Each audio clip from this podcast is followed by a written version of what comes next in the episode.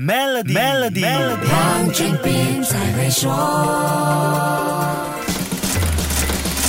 你好，我是黄俊斌。就在七月二十一号，俄罗斯恢复北溪一号天然气供应的同一天，欧洲中央银行 ECB 也宣布大动作加息，正式结束负利率时代。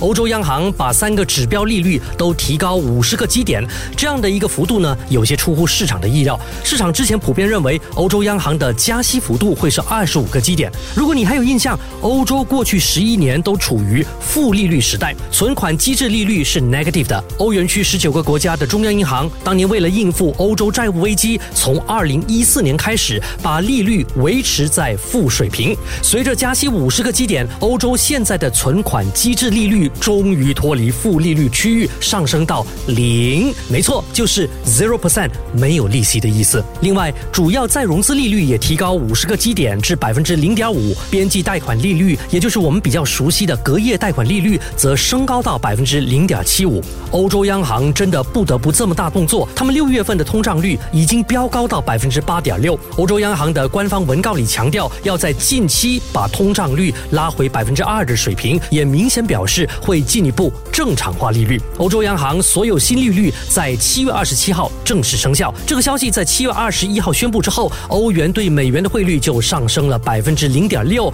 至一欧元兑换一点零二美元。